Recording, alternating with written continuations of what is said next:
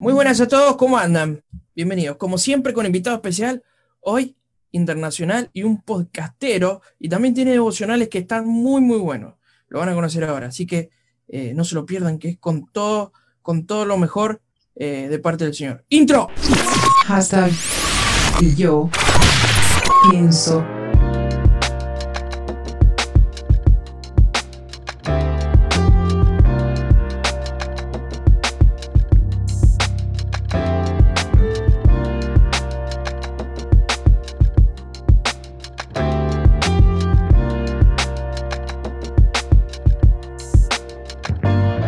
Les decía, eh, con un invitado especial, con eh, Alfonso. ¿De dónde sos, Alfonso? ¿Cómo andás? Oh, estoy bien, gracias a Dios. Este, quiero que sepan que yo estoy en Inglaterra. Eh, tenemos mínimo seis horas de diferencia, o sea que muchas veces podré estar hablando de noche y ustedes están de, de tarde, pero estamos muy bien. Ah, ¿De dónde soy? yo soy nacido en Colombia.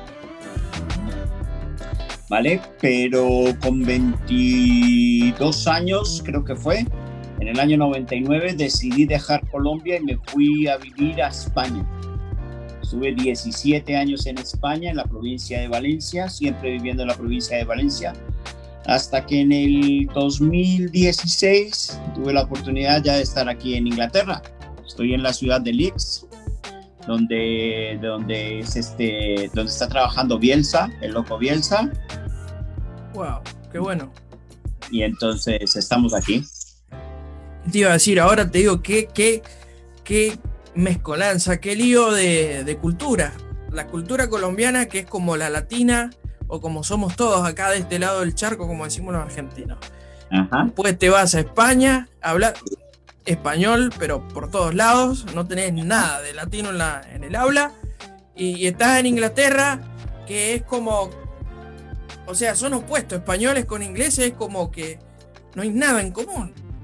Así que está muy bueno eso, está muy bueno. Vos sabés que, Alfonsito, yo, yo admiro a la gente que puede conocer muchas culturas, porque uno eh, empieza a entender más el, el tema del respeto.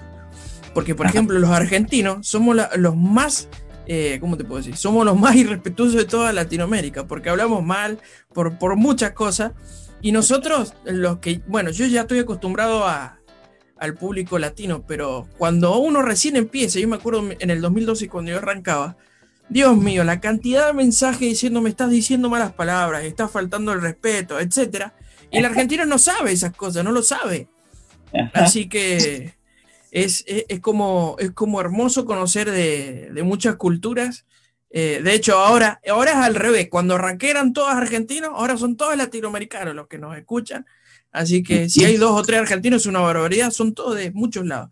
De Colombia, de Guatemala, de México son millares. De Estados Unidos tenemos gente de El Salvador, de Honduras, de... No, no sabría decir de qué país no nos escuchan. Y es lo bueno del Internet. Viste que dice, la, dice el Señor que eh, no habrá ningún lugar que no sepa de Dios. ¿Sí? Me parece que se cumple en esta época eso. ¿Vos qué, vos qué pensás, Alfonsito? A ver, mm, déjame decirte dos, tres asuntos con respecto a todo lo que tú has dicho en este momento. Mira, uh, llegar y pensar que solo la esquina de mi casa es la que existe es un gran error. Y sobre todo como latinoamericanos tenemos ese gran error. Nos creemos el ombligo del mundo cuando no conocemos nada de cultura. Ah, como latinoamericanos, por ejemplo, déjame darte un ejemplo, eh, perdón la redundancia, pero como personas latinas, Estamos muy sumidos en la religiosidad que nos dejó sembrada la iglesia tradicional, ¿de acuerdo?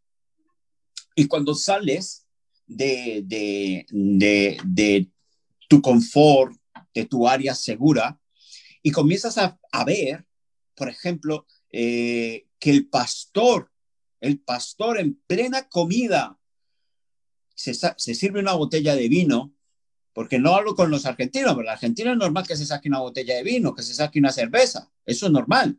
Pero es que en Colombia, o sea, estamos hablando de situaciones estratosféricas que, que un pastor saque una botella de vino en una comida. Y eso me tocó a mí vivirlo en el año 2000.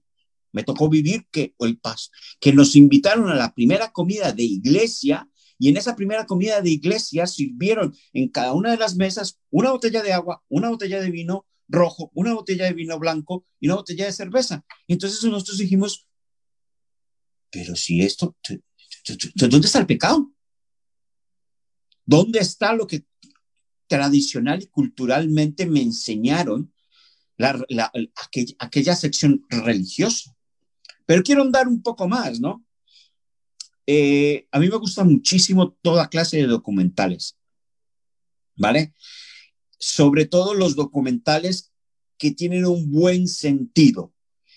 Eh, la National Geographic, eh, la DMAX, etc. Y me gusta mucho aprender de las culturas a través de la comida, a través un poco del arte, no mucho, sobre todo de la comida, algo del arte y en sí conocer la historia que ha habido detrás de ese pueblo. Para nosotros, como seres, como hombres latinoamericanos, ver a un, hombre con falda, inmediatamente nuestro chiste nos va a este es maricón o gay, como lo quieras llamar. Pero, ¿y qué pasa con la cultura samoana cristiana? Que es un honor que el hombre vaya con falda, su camisa y su corbata en dónde quedó ese concepto arcaico que tenemos. Ahora, eso, eso es lo que tú acabas de decir. Cuando yo estaba en Latinoamérica, cuando yo estaba en Colombia, yo veía el mundo así. Exactamente así como lo pueden estar viendo los que están viendo ahora el live, los que están viendo los que vayan a ver. Yo veía el mundo así y para mí el mundo así era perfecto. ¿Qué pasó cuando vine a Europa? Ah, es que Alfonso se echó a perder. Bueno, pues si quieres pensar lo que Alfonso se echó a perder, pero Alfonso se le quitó el velo que lo cubría y empezó a entender acerca de la misericordia, empezó a entender y a comprender acerca de lo que realmente Cristo hablaba acerca del amor.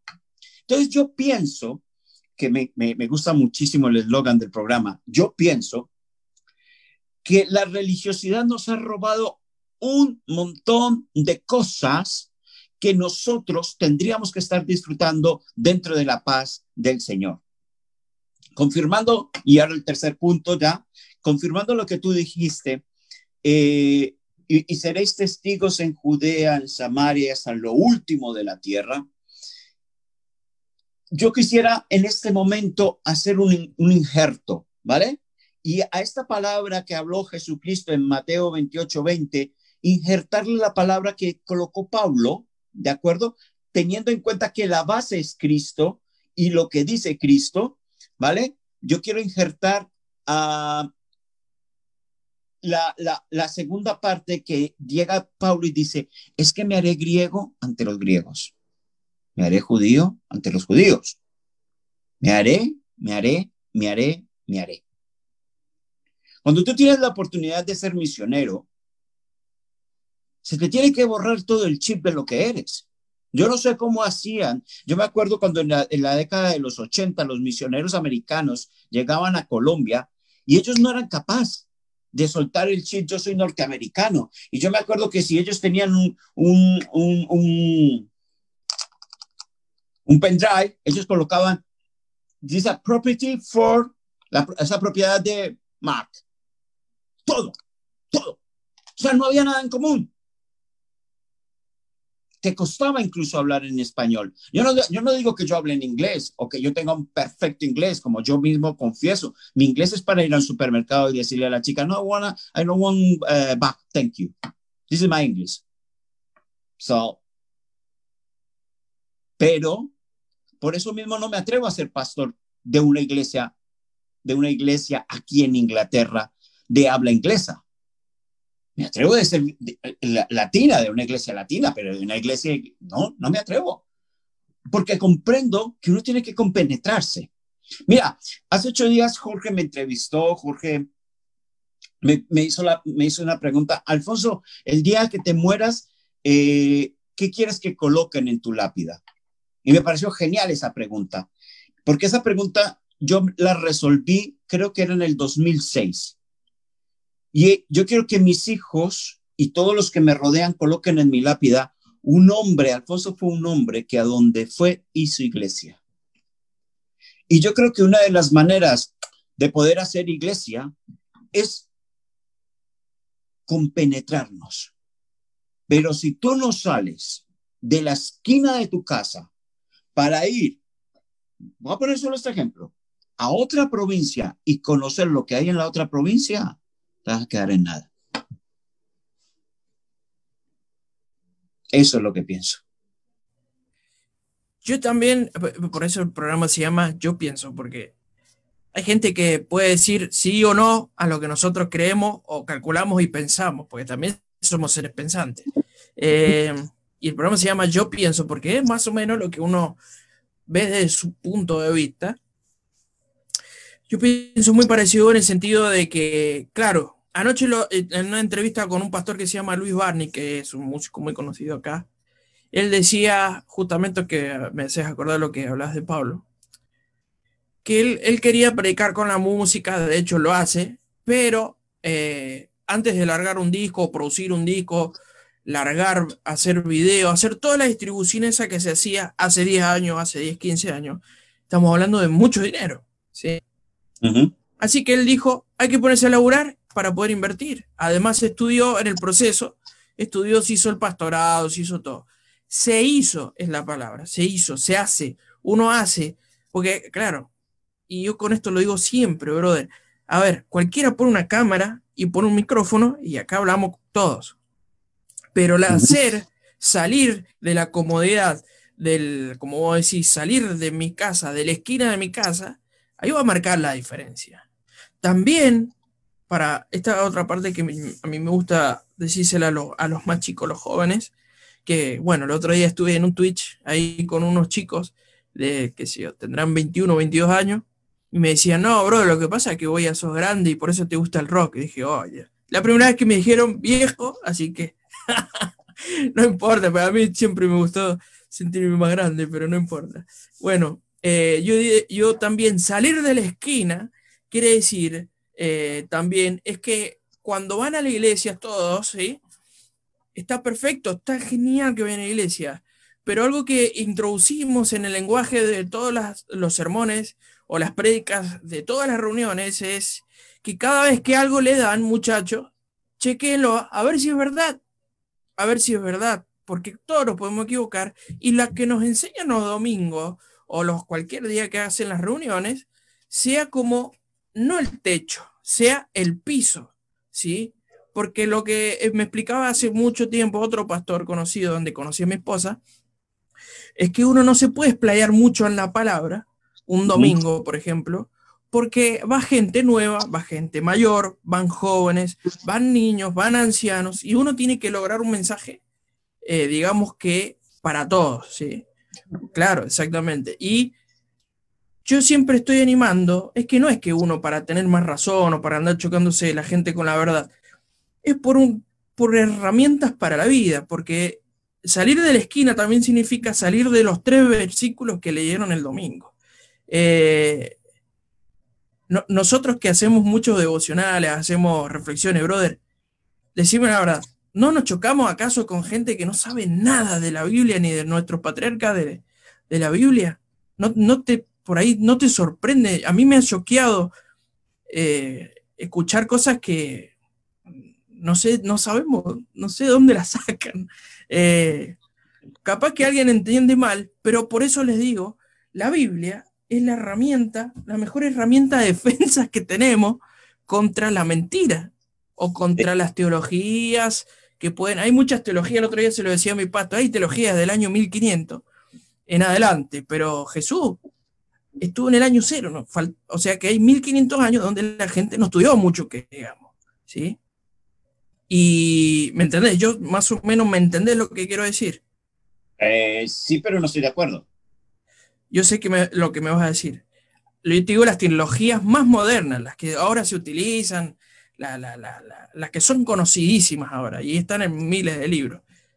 Pero, sí. Eh, yo, me imagino que tú quieres hablarme, bueno, o yo me quise meter más bien por esa teología arcaica que sobre todo está en el Antiguo Testamento.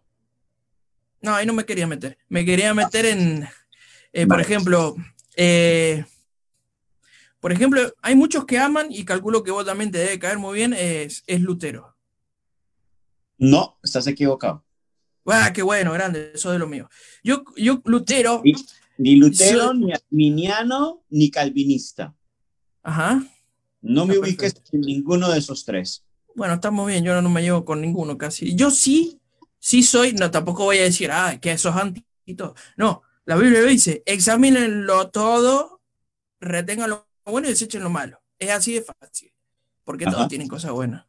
Y yo soy de ese, soy de, leo todo. A mí hay un historiador que es judío que a mí me gusta, que es el que más me hizo creer en Jesús. Un judío me hizo creer en Jesús como nadie, que se llama un historiador, capaz que lo debes conocer, eh, puede haber nombrado en España, eh, se llama mm, Mario Sabán. Es un historiador, no, es un historiador, él es judío, se dedica a la Kabbalah, se estudia es cosas de judíos, ¿no? Pero tiene dos o tres libros sobre la... No lo tengo acá, no, no lo tengo acá. Eh, uno que se llama, eh, eh, ¿cómo es que se llamaba? El judaísmo de Jesús o algo así. O- y son cosas que, que uno por ahí como cristiano desconoce porque es de la jerga de los judíos y donde un judío como él, como historiador y como investigador, dice, no entiendo por qué los judíos eh, se jactan tan de, de una persona tan mala cuando ni siquiera se ponen a investigar qué es lo que hablaba ese hombre. Se refiere a Jesús, ¿viste?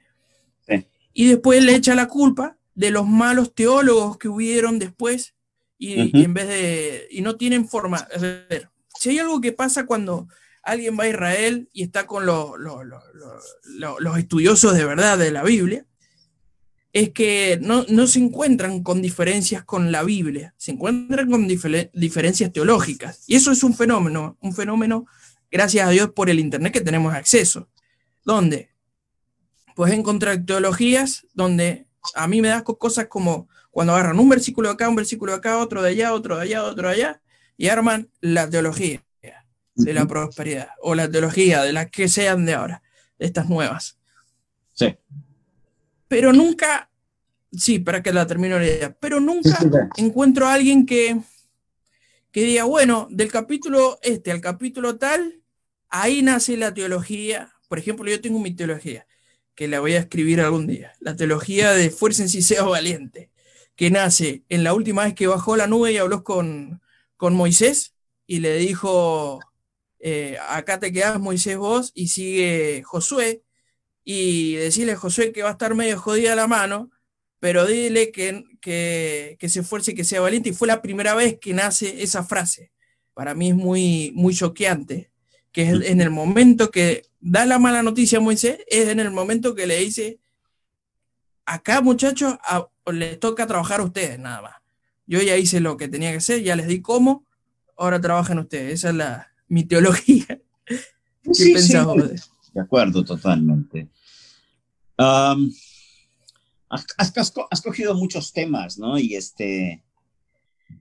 Y- y- y por no cortarte el rollo, se, se me van yendo. Creo que ahora me cogeré mejor un papel y, y conforme lo vayas diciendo, me lo voy a ir escribiendo, porque si no, me, me voy a ir perdiendo. ¿Vale? Para la, la próxima que tú enganches. A ver. Los padres apóstoles, San Clemente, San Narciso, San Agustín de Hipona. No soy muy amante de Santo Tomás de, Aquino. Tienen mucha teología y no te voy a negar que, que la basan en, en- en lo que tú acabas justamente de decir, ¿no? Este, se cogieron algo y, y- y a partir de ese versículo que se cogieron, lo exprimieron, lo exprimieron, lo exprimieron, lo exprimieron, lo exprimieron pero sacaron muchísima esencia, sacaron muchísima verdad, ¿no?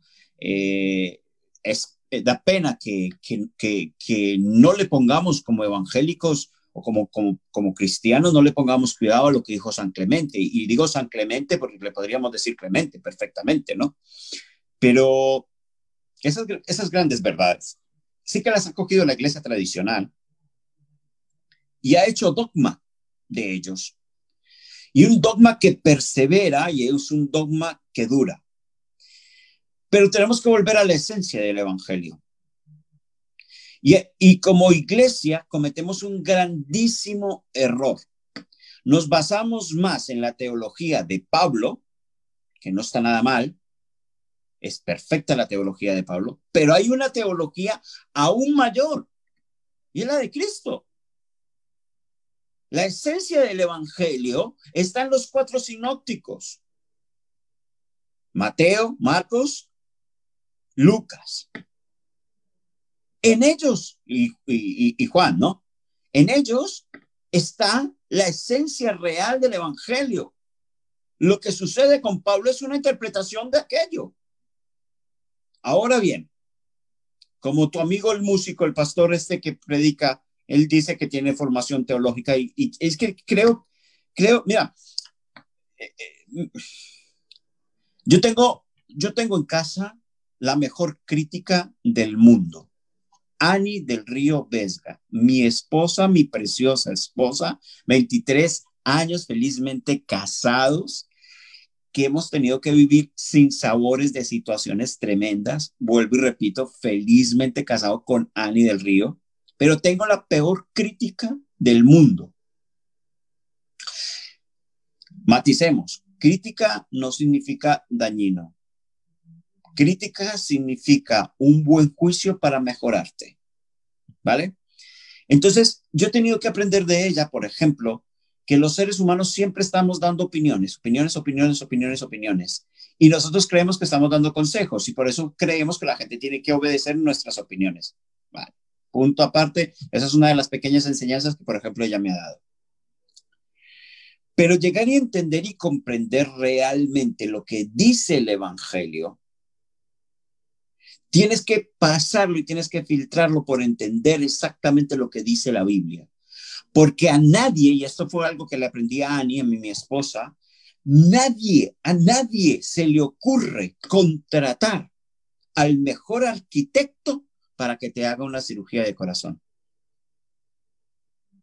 Y en las iglesias permitimos, sobre todo las iglesias de corte neopentecostales, de las cuales yo pertenezco.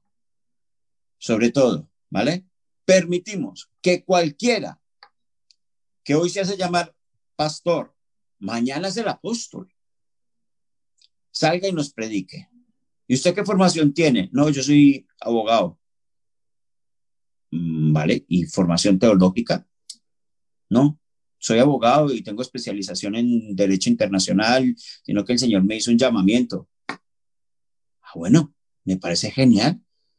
Pero así como te has dedicado al comercio, a la, abogacía y, te has desgastado seis años en hacer tu eh, carrera más tus años de especialización, mínimo mínimo hasta un diplomado. No me vengas aquí. Luego, luego nos preguntamos que el por qué alguien está predicando acerca de la barca de Moisés, que vino un pez que se lo tragó. O sea. Ha pasado mucho. Yo lo he visto inclusive en estudio bíblico, nombrar personajes que no son ni por 100 años cercanos. Eh, y eso es culpa de nosotros. ¿Por qué? Porque han entendido mal el mensaje de que el pecado de, juzgar es bueno. Lo que es malo es acusar de mala, de mala persona. Pero juzgar está bien porque si no, ¿cómo? De hecho, nombremos al arquitecto, ¿no es cierto?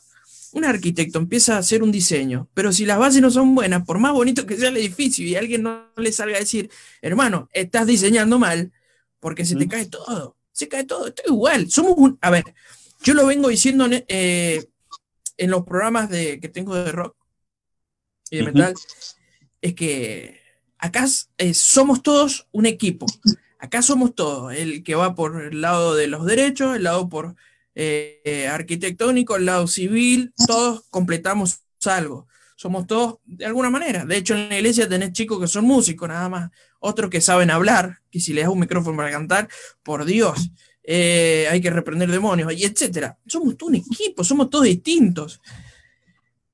Me gusta que dijiste que el arca de Moisés, porque eso, es un chiste que, por ejemplo, en mi casa cuando están, ya, o nombraste a tu esposa, inmediatamente se me, me vino a la mente mi esposa, cuando empezamos los estudios bíblicos a la par con mi esposa, un día llegamos discutiendo tan fuerte que dije yo, no, yo no estudio más, seguí vos, me repito un año y vos estudiás eh, a un nivel mejor que yo y uno menos o al revés, pero nos teníamos que poner de acuerdo. Porque mm, bueno, y ahí descubrimos ese error en, en todos los libros. No me acuerdo qué personaje, pero se equivoca mucho la iglesia y se queda callada. Cuando uno se equivoca, yo por lo menos, cuando yo me equivoco, hago un lío, hago un lío, me equivoqué, quiero ponerlo. Yo cuando era chico le, le pedí a Dios, déjame equivocarme ya, porque mientras más me equivoque, hay más posibilidades de que en el futuro no me vaya a equivocar. son cosas que uno ahora cuando es chico, cuando es joven, ¿no? Eh, que quiere tropezarse con el mundo, quiere, quiere todo. Pero es un ejercicio también válido y hay que pedirle a Dios misericordia, porque no vaya a ser que te tire todo encima de golpe y, y te haga, haga daño. Esto es un mensaje para jóvenes en especial.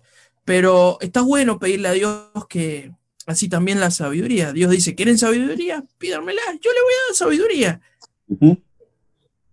Ahora, eh, el, punto, uno de los puntos que me, hiciste recordar, y es, Bauman dijo eh, que estamos en una sociedad líquida y como sociedad líquida no tenemos fundamentos mayores. Pero hoy por hoy también tenemos que reconocer que no solo estamos en una sociedad líquida, sino que ya estamos en el homo digitalis. ¿Vale? Miren, eh, jóvenes y personas no tan jóvenes como yo que puedan estar viendo este mensaje.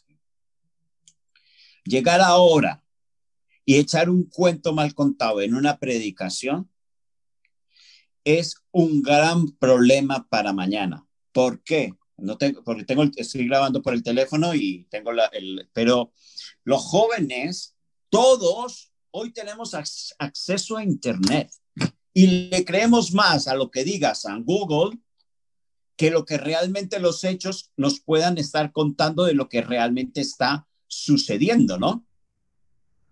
Entonces, yo puedo llegar y decir, mira, eh, este fin de semana estuve de vacaciones, eh, nos fuimos para Conway y aproveché que había un, faro precioso y el día estaba espectacular y hice una de mis filmaciones para Sin Zapatos.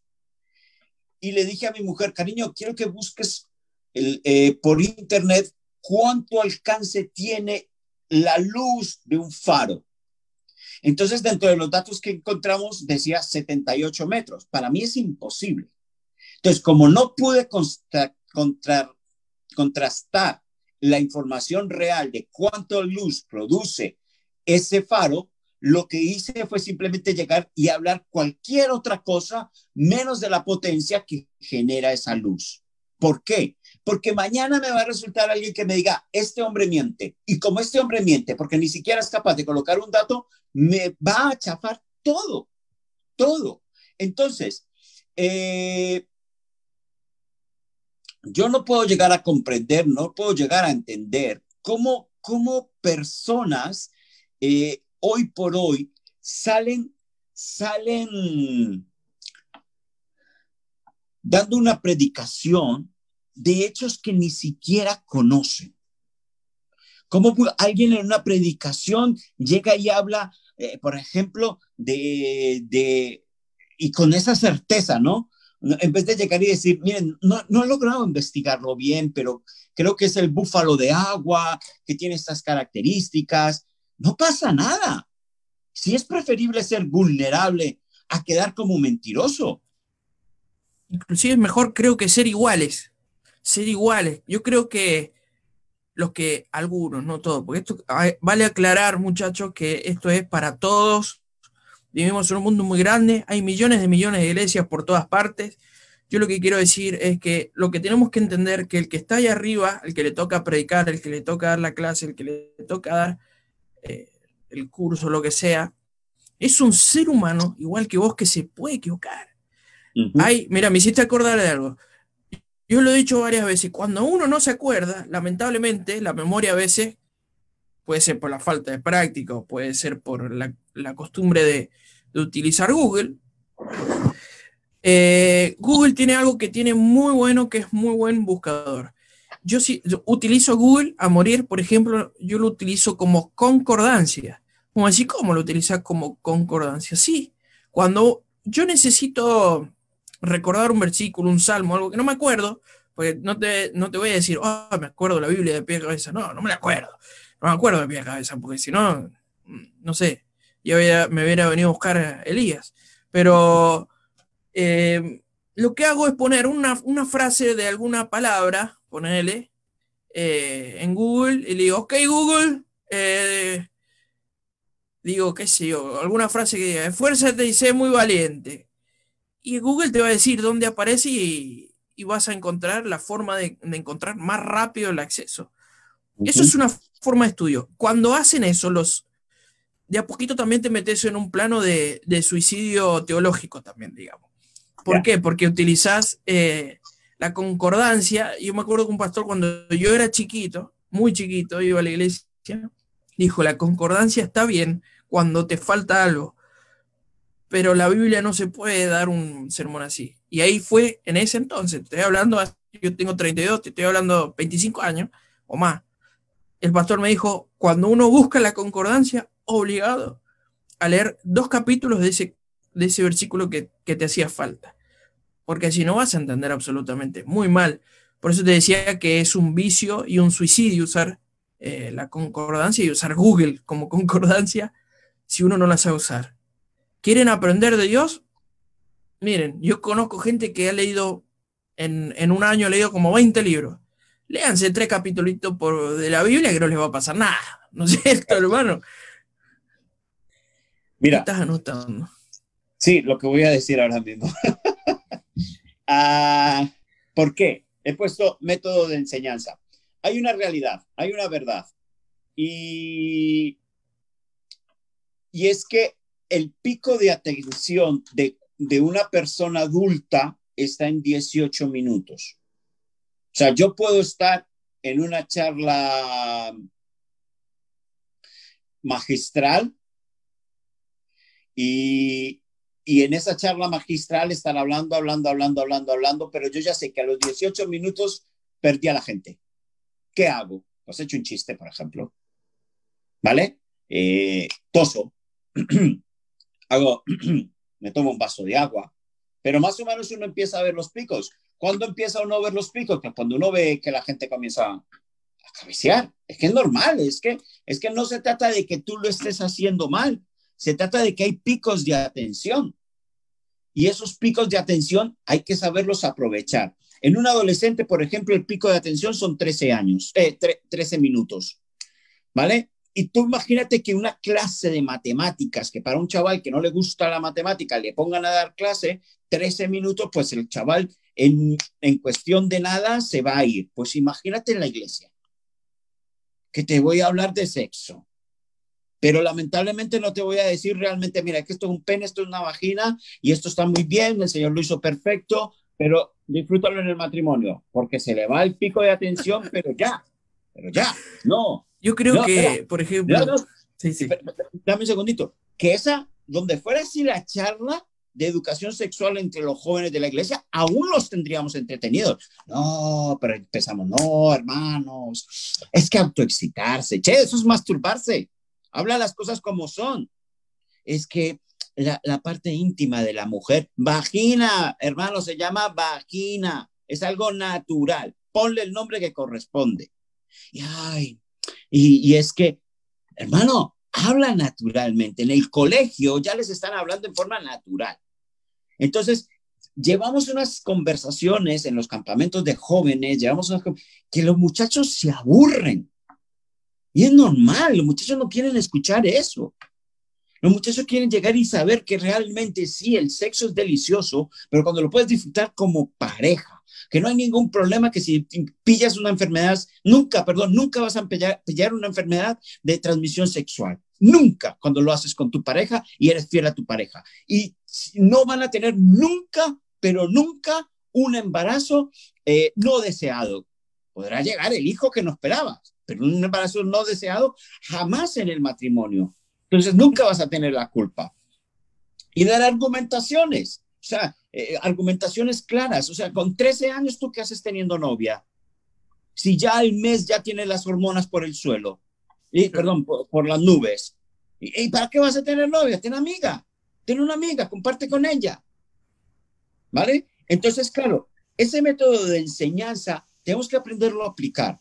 Ahora, dentro del método de enseñanza también tenemos que aprender y comprender algo que a mí me enseñó mi profesor de Antiguo Testamento, y es que justamente el Nuevo Testamento nos sirve de ejemplo para lo que tenemos que nosotros aplicar o no aplicar. En mi devocional de hoy voy a colocar algo sobre Jeremías 18:12. Y es una maldición lo que está diciendo el profeta. Quiero leerlo. Por lo tanto, entrega a sus hijos al hambre y abandónalos al poder de la espada. Queden sus, sus mujeres sin hijos y viudas. Sean sus maridos asesinados, maridos a espadas y sus jóvenes en la batalla. Jeremías 18:21. ¿Puede eso un hombre de Dios hoy por hoy estarlo diciendo? Yo pienso que no. Creo que sería una falta de respeto total. Por eso yo puedo comprender que un ateo hoy diga, no, yo no quiero saber nada de la Biblia. Pues es que me parece horrores. Leen números 31, Moisés abriendo la vagina de una mujer a ver si era virgen o no era virgen y entregarlas como premio de esclavitud. No estoy hablando mal de Moisés, estoy hablando de la Biblia. Y eso está en números 31. No me lo estoy inventando yo, léanlo en la versión que quiera leerlo. Pero cosas como estas solamente surgen cuando vuelvo, vuelvo a poner el ejemplo del abogado que ahora Dios lo ha llamado como pastor. Si tú no entras a una facultad de teología, no te digo ya que entres a un seminario, pero si no entras a hacer una diplomatura en una universidad netamente teológico, detalles como esos te los vas a perder. Y con cosas como esas es que salimos a predicar. Claro, nadie quiere escuchar un mensaje. ¿Quién quiere escuchar un mensaje de que entreguen a, los hombres a muerte? Que hayan viudas. ¿Quién quiere escuchar eso? O sea, a nivel pandemia. Pensemos en la pandemia de COVID. O sea, es que esto es un juicio de Dios para las naciones porque ta, ta, ta. Venga, por favor. ¿Por qué no te pones en los zapatos de la otra persona?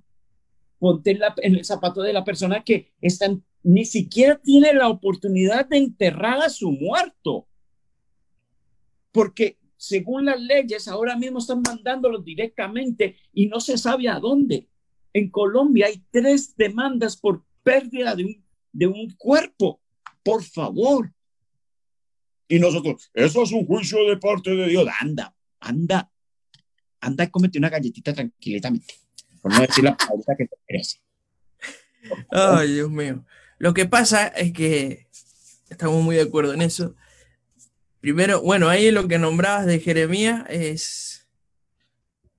También tiene que ver mucho la falta de contexto cuando lo dan, ¿no es cierto? Y, y también lo de números.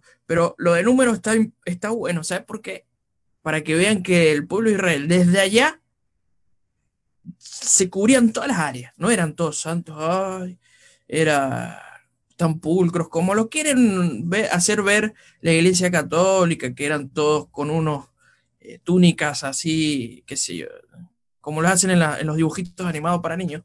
No, era gente que andaba en sandalia con olor a pata, que caminaba, que tenía bichos, que, que había que se llegaba el, fin de semana y mataban el doble de bichos porque, claro, ellos guardaban el Shabbat y tenían que hacer comida porque no hacían nada el otro día, solamente estudiaban eh, y así. La Biblia, si uno la lee como un libro, y una vuelta lo tuve a otro cantante y le dije, ¿cómo enseñarías la Biblia? Y me nombraba un par de cosas de las cuales no estuve de acuerdo. Y después en un programa dije, tengo que hacer un programa hablando de esto. ¿Cómo estudiar la Biblia? La Biblia, ¿cómo se estudia? Como cualquier otro libro. La pregunta, sí, es la pregunta y también es la respuesta. Porque un libro, si uno no lo empieza a leer desde... A ver, brother, todos sabemos de Jesús porque hemos ido a la iglesia siempre, sabemos de, de todas las cosas que pasó. Pero si ya sabemos lo que nos va a evangelizar, ¿por qué no empezamos a estudiar la historia para entenderlo mejor. Yo siempre digo, estudiémoslo todo desde el inicio. Busquemos Génesis, así como encontraste eso del profeta, después lo de Moisés. ¿Cómo lo encontraste? Y porque tuviste que ponerte a estudiar, a leer. Y yo veo que en los, en los cursos y en los estudios teológicos de las iglesias, ¿no? Para todos los que quieren ser líderes, quieren, etcétera. Falta mucho eso. Eh, veo que son puntuales, cosas que estudian, pero no un, un, estudio coherente, digamos, de conocer a los personajes bíblicos como eran, con su carácter, con sus defectos. Porque a todos les gusta decir el rey David, el rey David, oh, Salomón, pero era, le pasaron cosas muy humanas que le puede haber pasado cualquiera por la falta de Dios, justamente. Y si nosotros no tenemos en cuenta la, como te decía yo, si uno no tiene en cuenta primero los errores, ¿cómo vas a saber cuáles son? Si no sabes cuáles son los errores, ¿cómo lo vas a equivocar? ¿Cómo vas a aprender de ellos? ¿Sí? Todos nos podemos equivocar. Esto yo no, quiero hacerme el santo ni el rebelde, pero lo que yo quiero decir es que en las, en las Biblias, no, en las iglesias, omiten mucho de la Biblia. Yo sé que hay lugares donde dan hermosos estudios bíblicos. Yo eh, hacía unos estudios bíblicos que eran verso por verso, de verdad, verso por verso. Te decía, bueno, esta clase toca Génesis 1, esta clase te toca Génesis 2 la semana que viene, Génesis 3, así de a uno, de capítulo por capítulo. Y, en un programa hace poquito hice la prueba. Dije, vamos a leer un capítulo, a ver cuánto nos demoramos, porque la excusa desde los lugares donde, digamos, los pastores que le decís, ¿por qué no lo das entero? Loco? Dale todo el capítulo. Dice, no, que no te da el tiempo. Yo hice la prueba en un programa, me demoré, eh, qué sé yo, 8 o 9 minutos y leí un capítulo entero de, no me acuerdo, que debo haber leído. Y dije, 8 minutos y los sermones mayormente duran 30 minutos, 40 minutos. Y 8 minutos no te puedes tomar para lectura. Yo creo que se cumple muchas cosas con el tema, viste, cuando dicen eh, mi pueblo parece por falta de conocimiento. Hay mucha gente que, la está pasando mal en las iglesias por, por la falta de conocimiento. Y no es culpa de sus líderes, es culpa de, nosotros mismos, de no querer conocerlo a Dios y conocer a los hombres de Dios que, que por lo menos lo tenemos bien explicado en la Biblia. Déjame, déjame, yo me quiero explayar un poquito, ¿vale? Con respecto a la Biblia, quiero hablarte con respecto a la Biblia sobre y, otros dos puntos eh, en este momento. Mira, ese precioso libro llamado la Biblia, tú lo puedes coger de la manera en que tú quieras cogerlo. Puede ser la carta de amor para Dios, digo, la carta de amor de Dios para con el hombre, como realmente el libro que es. Entonces, la Biblia, ya lo he explicado en otras ocasiones, en otras charlas, la Biblia tú tienes que verla en tres partes. Primera parte, constitución del pueblo de Israel. Ya está. Es la historia constitucional de una nación a través de la cosmovisión divina. Y es todo el Antiguo Testamento. La segunda parte, que corresponde a la Biblia, serían los cuatro evangelios sinópticos. Y la tercera parte, que es la de la Biblia, son las cartas paulinas y las cartas apostólicas. Una vez tú has entendido esto, tienes que irte a la segunda parte. ¿Cómo nació el Antiguo Testamento? Entonces tú te pones a estudiar y te pones a mirar. Y resulta de que existe la Centuagina, por ejemplo, que un, emperador romano, ya se me fue el nombre de él, Dionisio debe estarse rascando la cabeza, mi profesor de teología. Él llegó y cogió a 70 sabios que conocían muy bien los idiomas y sabían el griego. Entonces, los encerró durante 10 años y les dijo, cuando terminen esos 10 años me traen ese escrito. Coincidió que esos 70 sabios sacerdotes que estaban apartados unos de los otros, que estuvieron encerrados 10 años, dijeron exactamente lo que estaba ahí escrito. Y eso es la santidad del Antiguo Testamento. Otro punto a tener muy presente es quién escribió cada uno de esos libros, porque nosotros le damos un autor intelectual. Creemos, por ejemplo, que el libro, el perdón, que la sección del Pentateuco fue escrita por Moisés, pero los que hemos estudiado teología sabemos que no es así. Moisés escribió algunos salmos, Moisés escribió Éxodo 15. Deuteronomio. Y algo más. No, Deuteronomio lo escribió el, el deuterocanónico. ¿Quién es el deuterocanónico? No se sabe. No lo escribió Moisés. No hay, no hay ni Timothy Keller, ni, ni John Drain, nadie te va a decir el Deuteronomio pertenece a... No te lo va a decir. Ahora, sí lo que te van a decir es que los deuterocanónicos, dependiendo que si eran yaguaístas, sionis, el, elionistas de Dios, escribían la versión de Dios. Cuando nos vamos a la creación, Génesis 1, Génesis 2, encontramos tres versiones diferentes de la creación. ¿Por qué? Porque se hace primero con la versión de Yahweh o Jehová. La siguiente versión se hace con Dios. Dios creó, porque Yahweh creó diferente. Y la tercera versión es Elohim. Elohim, ¿cómo creó Elohim? Estamos hablando del mismo Dios, con diferente personalidad y con diferente nombre. Y eso hay que tenerlo en cuenta. No es que hayan tres Génesis diferentes. No, tres personas con tres conceptos diferentes de Dios han escrito acerca de el Génesis. Y eso parte mucho la diferencia. Muchísimo. El Pentateuco no pertenece a Moisés. Le hemos dado el título a Moisés, pero no pertenece a Moisés.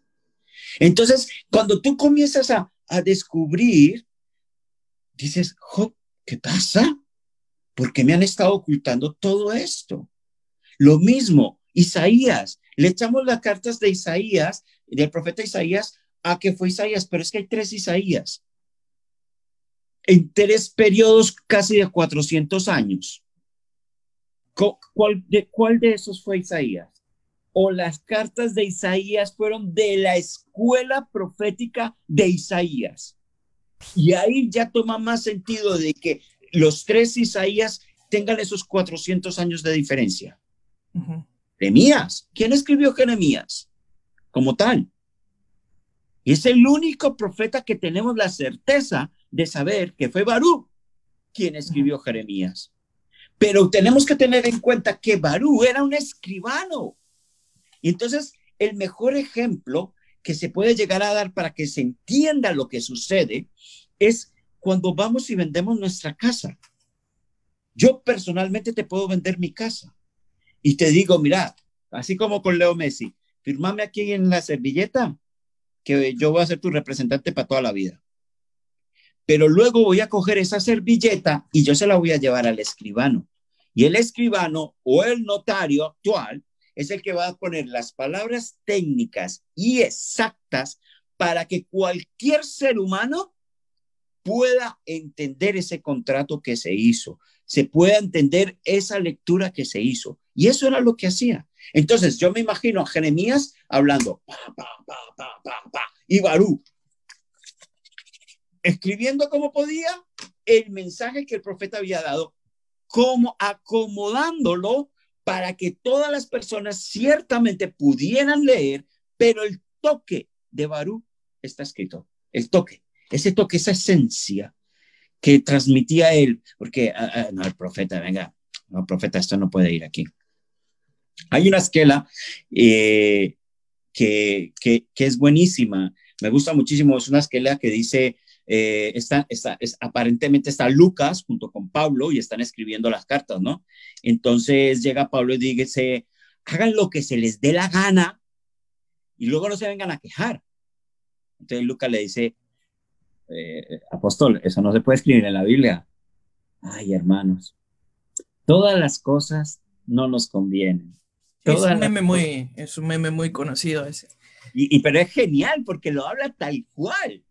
Escucha. Yo, yo, por ejemplo, mira, yo siempre pienso, como te decía, que de este historiador judío que yo veo, si hay una clave, como te decía, que dicen ellos, es que si Jesús habría que ponerlo en la balanza como judío, y es muy probable que hubiese que votar para ver si, si es el Mesías. Decían en broma ahí en una sinagoga.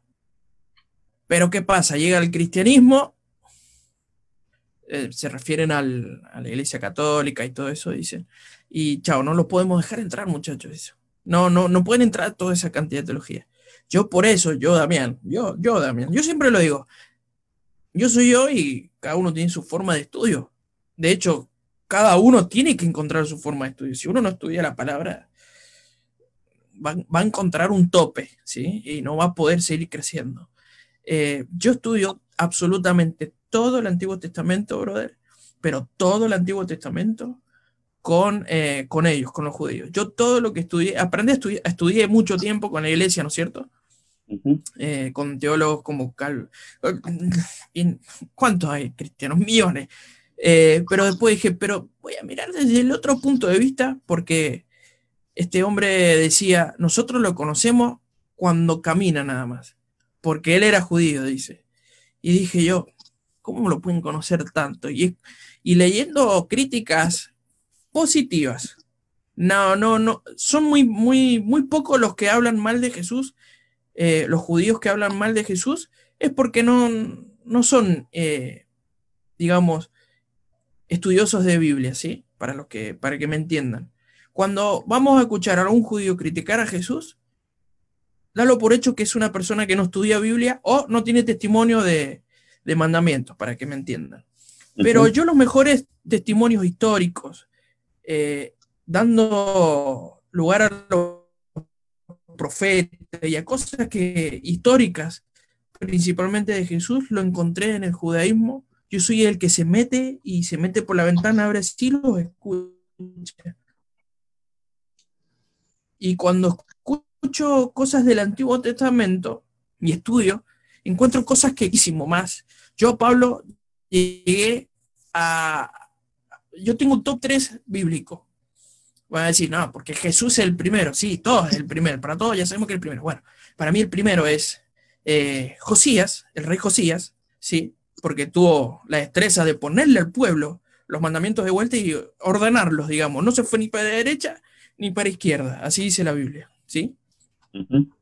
Después, eh, Juan, Juan, el Juan, el que le dejan de los apóstoles, Juan, porque habla tanto del amor en las tres cartas que tiene, que le intenta decirle, muchachos, con amor, si no explicamos con amor, no entendimos nada.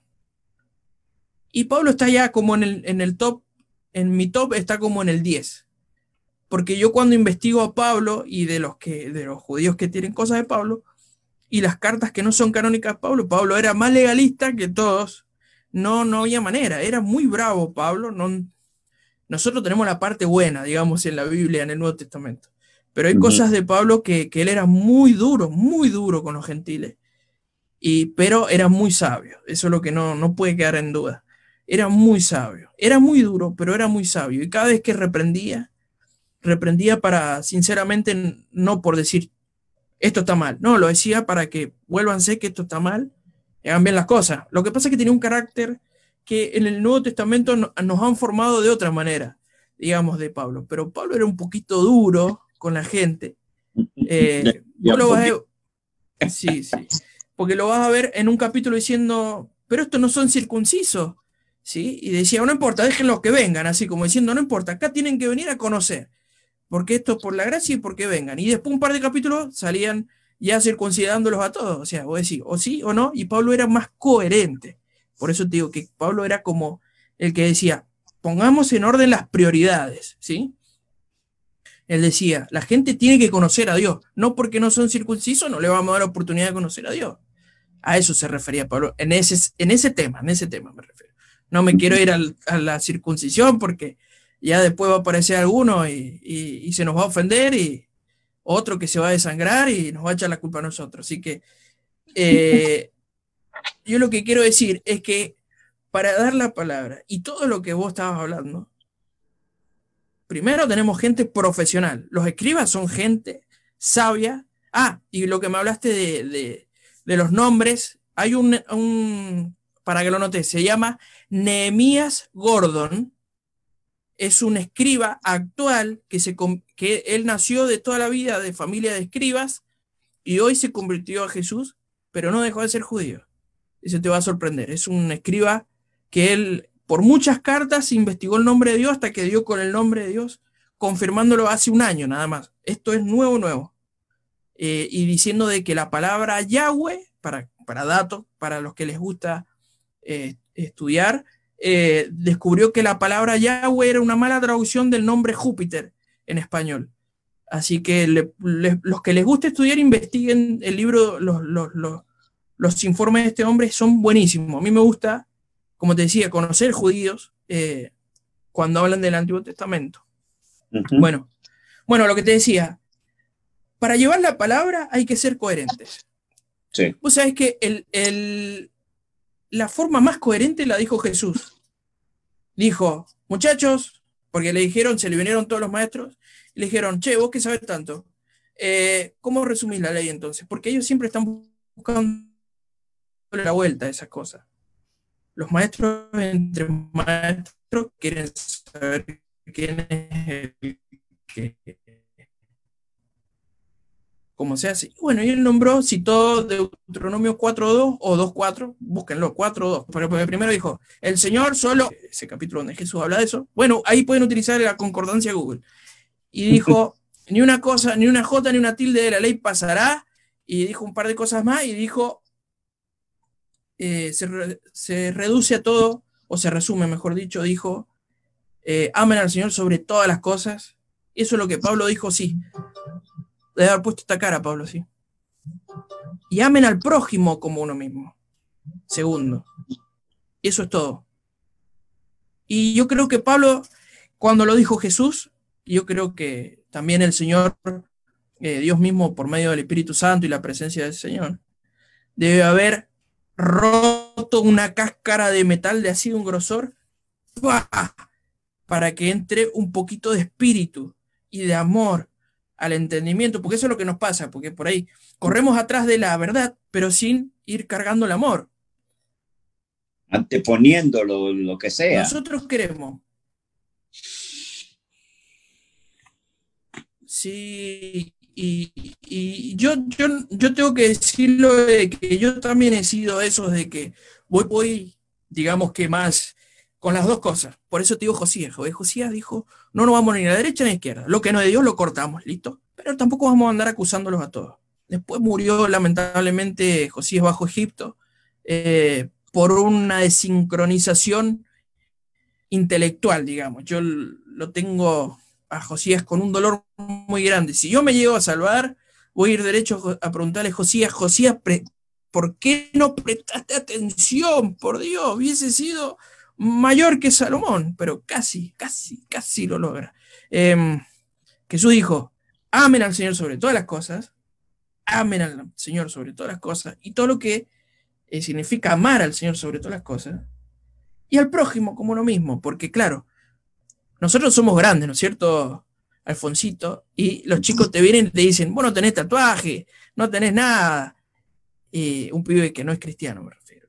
Y, te haces el, chévere, como dicen en otros países. ¿Y qué le va a decir? yo los amo, los jóvenes, yo los amo. Pero en otra época, ver un chico con, un, con el pelo de color, o con un tatú, o con una perforación, algo, era, te reprendo espíritu del diablo, y, si y si tengo la Hoy hay un poquito más de amor en la sociedad. ¿Vos qué pensás? Claro. No, eh, mira, yo, yo quiero decir dos cosas y mira, y ahora vuelvo a coger lo de los tatuajes y todo esto. Eh, te, había dicho que iba a coger tres puntos, solamente alcancé a leer el de la Biblia.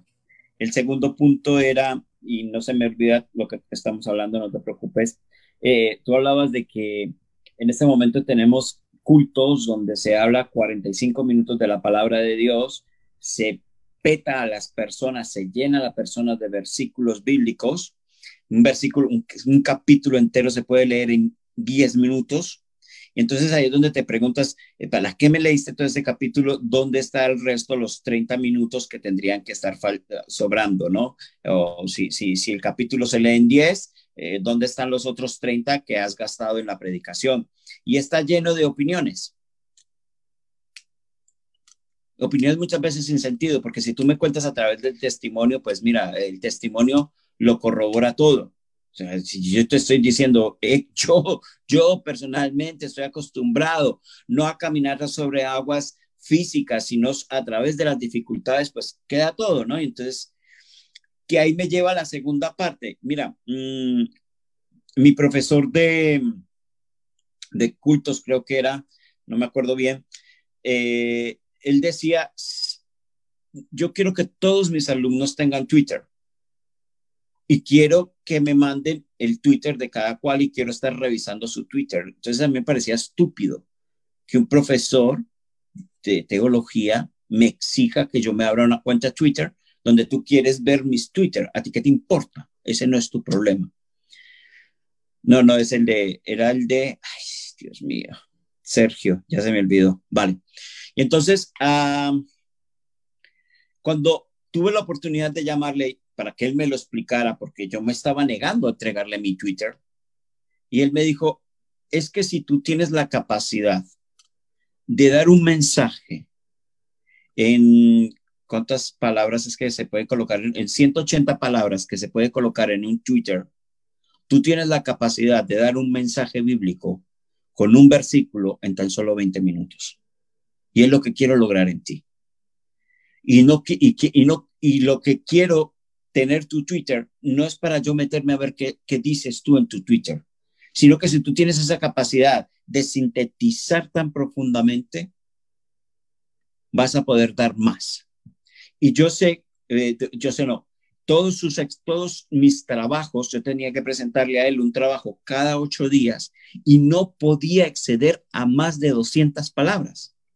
O sea, era un Twitter. O sea, me ponías a leerme todo Timothy Keller, el de Cross, mm, eh, vale, King Cross creo que era, y tenía que resumirle el libro en máximo 200 palabras. Una de las condiciones para superar ese. Entonces, pasa de que muchísimas veces queremos dar un, un devocional metiendo cinco o seis versículos bíblicos y hacemos una extensión, la gente no, no, no quiere eso.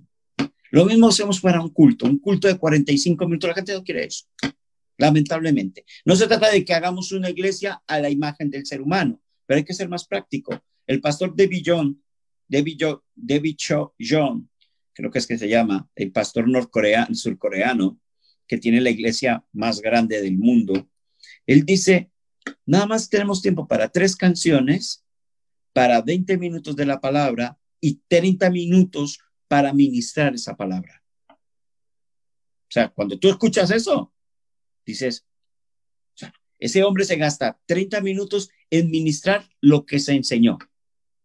Y luego volteas a mirar a Jesús y Jesús lo hizo. Jesús no hacía grandes salvo el sermón del monte. Jesús hacía de pequeñas frases de lo que le había ocurrido hacía sus sermones y lo ponía en práctica. Y lo ponía en práctica con los discípulos. Muchachos, tengo compasión por ellos. Denles de comer. Maestro, estamos en pleno desierto. ¿Dónde vamos a sacar tantos panes y tantos pescados? ¿Quién va a producir aunque tuviéramos el dinero? A ver, muchachos, ya les hemos dado de comer en otras ocasiones. Vuélvanles a dar de comer. Estas eran las enseñanzas de Jesús.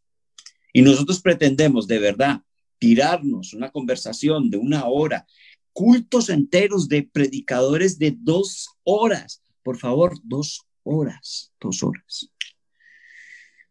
Ahí, en una charla magistral. Me lo dices eso en un congreso en el que vas preparado. Está bien, pero un culto.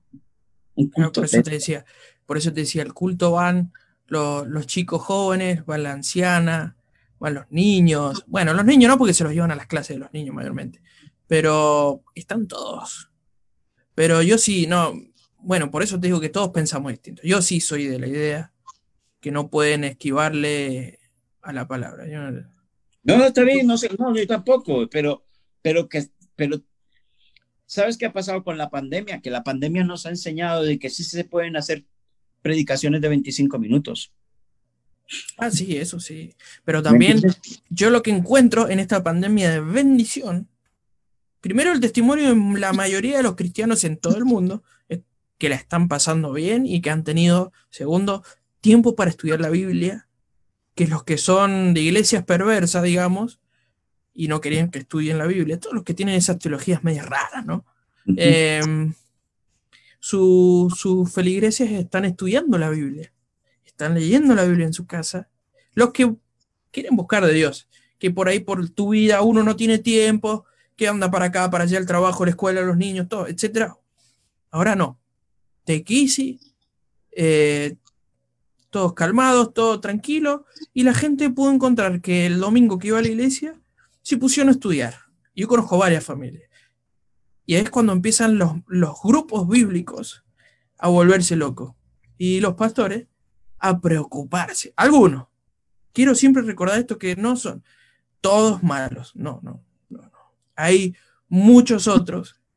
Con, yo siempre digo, si tienen que ser mezquinos con algo es a quién siguen.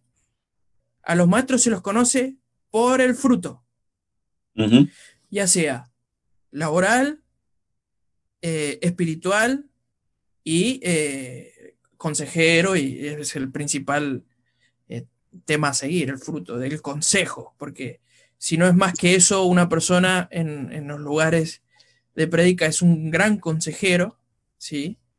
Que todos estamos escuchando para, para sacar su entendimiento de la Biblia, su testimonio y tercero, el consejo que nos está dejando. Pero en esta época, Alfonso, ya nos vamos despidiendo, porque ya hace mucho. Dijimos un ratito y estuvimos un montón. Qué lindo que es charlar, gracias a Dios. Eh, Una hora. Una hora, una hora y veinte. Y, y me falta el, el tema del tatuaje. No me quiero ir sin, sin dar ese tema. Espera. bueno, dale. Eh, bueno, dale. Da, da el tema ese, total, ya, ya, ya habíamos entendido esto. Pero vale, sí. Mira, ¿te acordás que empezamos hablando un poco con, con la visión así, no? Sí, O sea, sí, lo que vos sí. decís, en Colombia se me acercaba un tipo lleno de tatuajes y si tenía aceite se la zampaba y en el nombre de Jesús te reprendo. Y, y vamos, por favor. Mira, las mejores ministraciones que yo he tenido aquí en Europa las he tenido de gente melenas, llenas de tatuajes y con piercing. Sí. Y entonces ahí es donde te preguntas, ¿dónde quedó el discurso de la religiosidad? Que fue lo que hablábamos hace un momento también acerca de las culturas. Yo quiero poner dos ejemplos de quién es Alfonso y porque no quiero que la gente se confunda con quién es Alfonso. Rango dentro de una congregación, sí, sí tengo rango. No me gusta tirar de él. Soy pastor en la iglesia, pero no me gusta. Prefiero que me llames para Alfonso, Alfonsito, el hermano Alfonso. Porque en realidad yo soy una persona que busca a Dios y a partir de lo que busca de Dios puede darle a los demás. Yo no puedo juzgarte de tatuajes porque yo estoy tatuado. Lo que pasa es que mis tatuajes están por dentro. Entonces, yo no voy a juzgarte por eso. Yo no voy a juzgarte porque tú te estés tomando una cerveza, porque a mí me gusta tomarme una copa con mi mujer de vino, de cerveza, y me gusta las bebidas fuertes, no lo puedo negar. O sea, sería, yo estaría siendo mentiroso si no lo dijera, pero a mí me gusta tomar Baileys, una copita, una copita, una cosita de nada, un chupito, me gusta. Ya está. No necesito tomar dos, no los necesito tomar. Y explico el por qué, porque yo tengo diabetes. Entonces, cuando las personas que somos diabéticas, eh, cuando tomamos, si a alguien le produce el 0,4, a mí me produce el 0,8 o el 0,12. Entonces yo no puedo, porque para eso se me ha permitido tener esta bendita enfermedad para que yo controle mi cuerpo. Entonces yo no te voy a juzgar. Yo no te voy a juzgar por un piercing, porque mi mujer llevó, llevó piercing, porque yo tuve pendiente. Yo no te voy a juzgar por el pelo, porque mañana lo tienes y mañana se te cae. Porque lo que si hoy te lo tintaste de rojo, de amarillo, mañana te lo vas a tintar de castaño. Yo no te voy a juzgar por, la, por, por tu aspecto, porque yo me considero un hister. Me, me encanta ser un hister. Me encanta ir vestido de pantalón apretado, de camiseta apretada, con mi barba bien pulidita y mi pelo bien recogido. Me gusta muchísimo porque cuido mi imagen personal, porque represento a Cristo. Y me gusta la subcultura de los Kister. Me gusta. Me gusta esas remembranzas, me gusta esa parte melancólica, no, mm, uh, de, ir al pub a tomarme una cerveza tranquilamente, bohemia. Esa parte bohemia que tienen los Kister. Porque vuelvo a lo que dijo Pablo.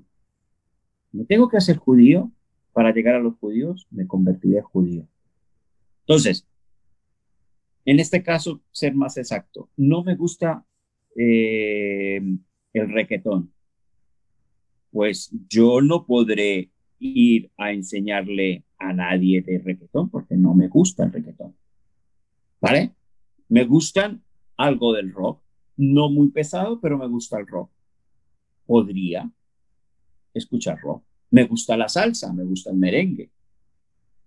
Y estaría dispuesto a ir a una discoteca. Escuchen lo que estoy diciendo con mucho cuidado, por favor. Estaría dispuesto a ir a una discoteca y predicar en una discoteca como lo he hecho aquí en Inglaterra. Aquí en Inglaterra hemos alquilado discotecas para ir a predicar. Me quedo con lo que vos querés ir a bailar, vos, decime la verdad. Me gusta bailar, sí. Es que a los latinos les gusta eh, bailar. Eh, Yo soy. con mi mujer, ¿eh? Con mi mujer. Ah, por supuesto. Em, una vuelta charlando de cosas similares con unos amigos. Eh, estuvimos hablando. Acá tengo, no los voy a sacar ahora porque ya estamos pasados de tiempo. Pero mm, tengo una peluca, tengo un traje, tengo para disfrazarme. Y yo, mientras charlábamos, saqué la cámara, puse otra cosa ahí y me puse mi peluca y un traje y le dije, soy otro, porque soy mejor, soy, etcétera. Nos podemos disfrazar de todo. Nos, nos podemos llenar de tatuaje, nos podemos pelar, nos podemos pintar, podemos hacer cualquier cosa, pero somos nosotros. Nosotros no dejamos de ser nosotros. Y ese, ese que sos exactamente vos así, se lo decimos a cualquiera que nos esté escuchando y nos vaya a escuchar, ese es el que ama a Dios. Ese loquito que le dio la locura de pintarse el pelo, de tatuarse, de lo que se te ocurra que vos sabés hacer, ese es el que Dios ama. No un modo, no una forma. Vos mismo, así como estás.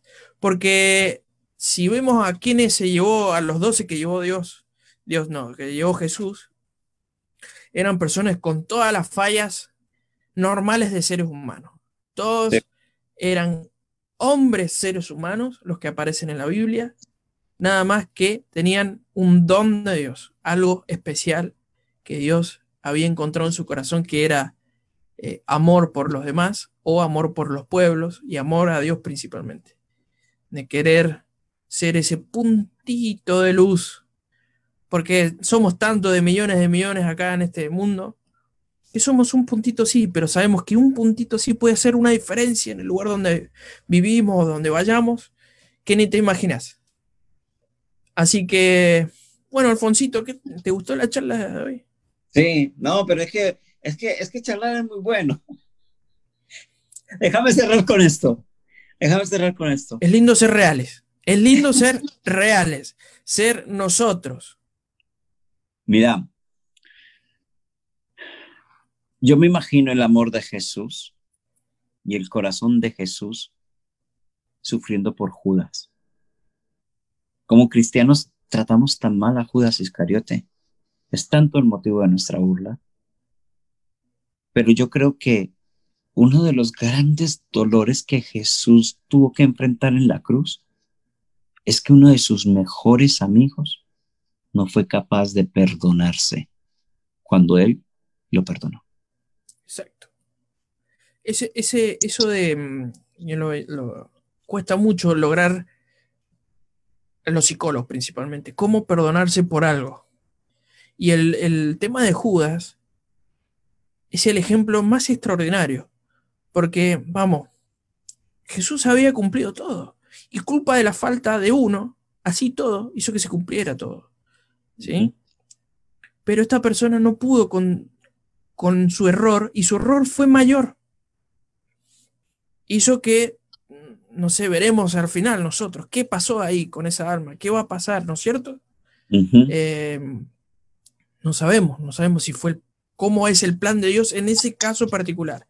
Le preguntaremos después a todos cuando estemos juntos ahí, le preguntaremos, che, ¿qué pasó con este? Eh, pero ahí es verdad, no aprendió a perdonarse cuando sabemos que Dios perdona multitud de pecados multitud de pecados. Hay gente con cosas muy feas cargadas encima y, le da vergüenza ir a una iglesia. Y sabe, yo conozco mucha gente así. ¿Sabe qué? Tienen que perdonarse a sí mismos porque es en vano y no va a pasar nada extraordinario si se perdonan a sí mismos. Lo que puede pasar extraordinario es que empiecen a dar luz cuando cambien su forma de vida, cuando cambien su lugar donde están, su familia.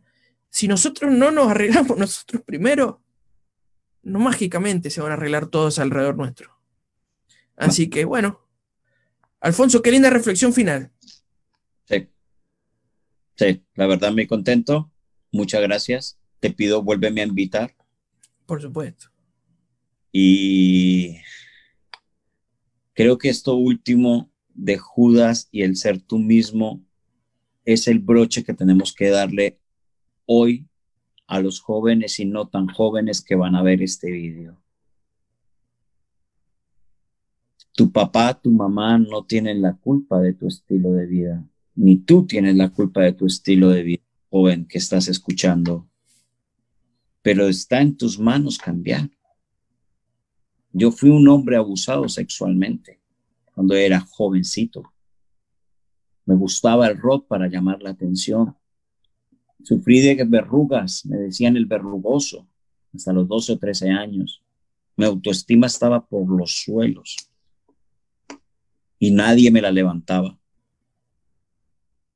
Solamente Dios. Pero tuvo que ser yo. Tuvo que ser Alfonso Gómez quien le pidió a Dios que lo cambiara porque estaba cansado del estilo de vida. Así que la mejor reflexión que podemos llegar a tener en este momento es, lo quito y todo como estés, Dios te ama. Y lo que a Dios no le gusta de ti, Dios se encargará de cambiártelo. De una manera o de otra, pero siempre con amor. Te lo cambiará Dios. Así que, para vos y para toda la gente, un abrazo fuerte. Desde luego. Que no falte el abrazo. Te voy a recomendar que veas eh, en estos de hashtag Yo pienso en YouTube el que hice con una chica que se llama Ale. Ese es un testimonio muy similar al tuyo, pero es muy fuerte. Y vos tenés que ver cómo lo cuenta ella, brother. Con, con un amor y una tranquilidad y una paz. Que por eso mi desesperación de tenerla a ella para contar este testimonio, porque hay muchos chicos que pasan estas cosas cómo el Señor puede cambiar una vida de, una, de, una, manera que no se imaginan. Así que te, recomiendo que vayas, lo, lo veas después. Es, es, extraordinario. Bueno, dale. Alfonso, gracias. un beso, un beso enorme para vos, tu familia. Dale, dale, dale lugar a, tu, a, tus hijos para que, que, que te, te, pongan más extraordinarios tus, tus, eh, tus publicaciones, que me gusta cómo las haces. Pero decile a tus chicos que te ayuden, a ver qué pasa. Haz una prueba. Eh, me quedé pensando la otra vuelta cuando me contabas que te habían dicho, ni se te ocurra hacer eh, en, en, TikTok. no, pero, pero sabes que en este viaje a, a Conward eh, me estuvieron ayudando a hacer, he hecho tres vídeos, creo que saldrán dos de los tres y han estado ahí en el fondo, ¿no? Grabándome, ¿no? Porque quiero, ah, mis vídeos ah, son dos secciones. Una sección es como que va a tener siempre este fondo y, y es haciendo el devocional, ¿vale? Mm, y la segunda sección se llama Sin Zapatos. Eh, y, y, sin zapatos voy a intentar siempre que sea caminando. Dar el ejemplo de lo que está sucediendo y siempre caminando. Porque eso es la vida. La vida es caminar. Es, es moverte, moverte, moverte. Y eso es la vida. Así que nada, para todos, Dios les bendiga. Eh, la vida es hermosa. Créanle a Dios y, y disfrútenla. Lo mismo para vos, para tu familia. Un abrazo y encantadísimo de haber compartido este tiempo contigo y con todas las personas que lo vayan a ver. Dale. bueno, Alfonso, caminar con Dios, que lo demás no importa nada. Gracias, Alfonsito. Un beso, un abrazo fuerte. Gracias. Chao, chao. Chao, chao. Vos? Sí, cuelgo yo. Chao, chao. Venga. Chao.